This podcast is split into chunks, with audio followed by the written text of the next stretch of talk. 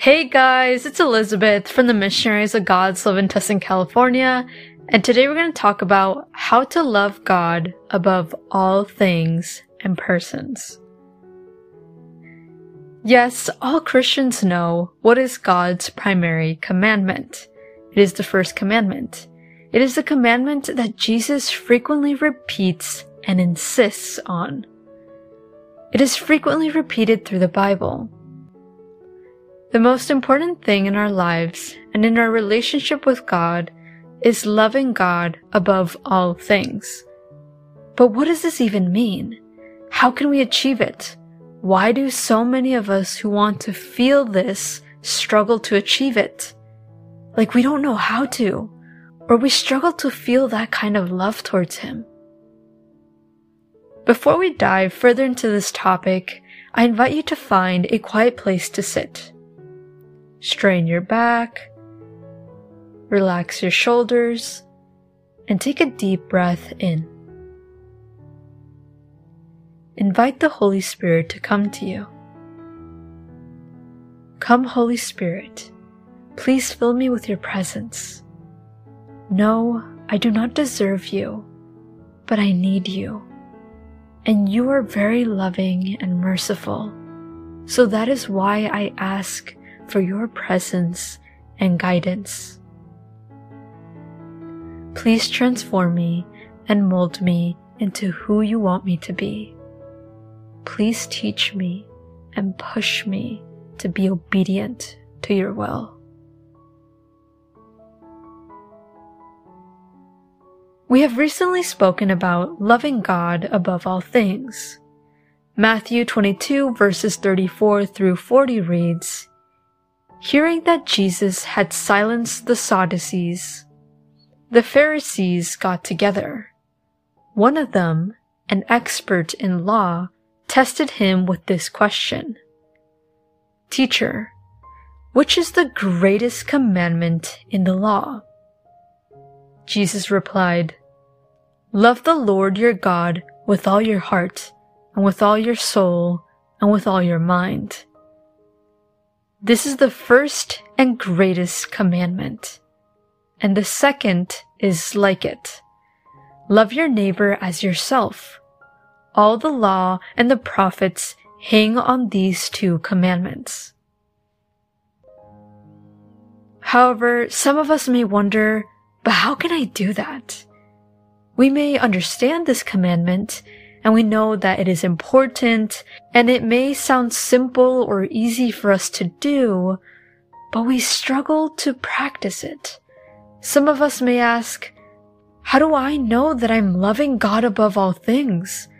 How do I know that I'm doing it the way God wants me to? Because I struggle to feel that intense love for God. It's easier for me to feel that way with my family, friends, or children, but I struggle to feel like that with God. After understanding our struggles and points of views, we can clarify something. Love doesn't refer to feelings. By instinct, we may associate love with feelings, butterflies, and intense feelings we think, wow, I have these intense feelings for that one person, so I must love them. But what happens when we stop feeling those feelings? Do you stop loving that person? And that's where we struggle to determine whether we love someone or not based on feelings. But feelings really isn't love. When we experience those butterflies and feelings, and nice, pretty feelings for another person, we're just simply desiring them. When we recognize that God is our Savior, Creator, and that He gave us everything, when we recognize all the good things or blessings that have come from Him, then we can make the decision to love God even if we can't see him, even if we don't feel like it, even if we don't have those nice, pretty feelings towards God. Many people have come to the missionaries of God's love who knew about God and did all the sacraments, but they didn't know how to love Jesus. And they discovered that concept until they became a part of our community. Unfortunately, many churches and communities do not teach that to people or even mention falling in love with God. But according to the Carmelite spirituality, which is the one we follow, we love God when we start falling in love with Him. Even when we don't feel like it, even if we don't feel those butterflies. Jesus taught us that we should love God with all our hearts, all our souls, with all our mind, and with all our strength. We can translate that and simplify that message by saying that we should all fall in love with God. And we can do it the same way we fall in love with humans. We go to a first date with that person and then another one and another one and we start phone calls and text messages and we start to get to know that person more and more at a personal level. Then we search for that person a lot and we constantly want to spend a lot of time with them. All of these factors need to happen when we are falling in love with God. We need to be searching for God constantly. We need to be getting to know Him more and more at a personal level.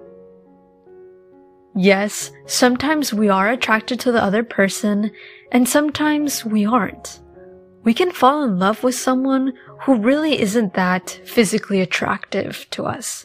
There are many couples who have chosen their partner not for the looks, but for their qualities. So attraction doesn't always need to be present when we're falling in love. Now, if we're struggling to fall in love with God, we can make a long list of all the wonderful and splendid things that God has done for us and given to us, all the things that He has done to us throughout our lives. And we should notice how He loves us and cares for us and has always been there for us. Loving God is the beginning of truly loving our neighbors. It is difficult to love our neighbors when we don't love God. Loving God also leads us to be positive influencers for others. And by influencer, I mean changing people's lives for the better. There are many influencers on social media who change people's lives, but for the worse.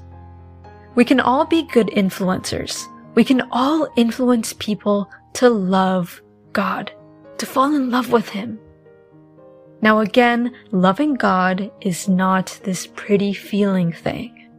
It's a decision. I invite you to continue talking with God and ask Him, Do I love you above all things? Do I love you the way you want me to? Even if I don't feel anything. Am I giving up my life for you? Are you, Lord, the one who I constantly look for? Or do I constantly look for my family members, friends, significant others, other activities, or materialistic things? Continue speaking with God and tell God, Speak to me, O Lord, for your servant is listening.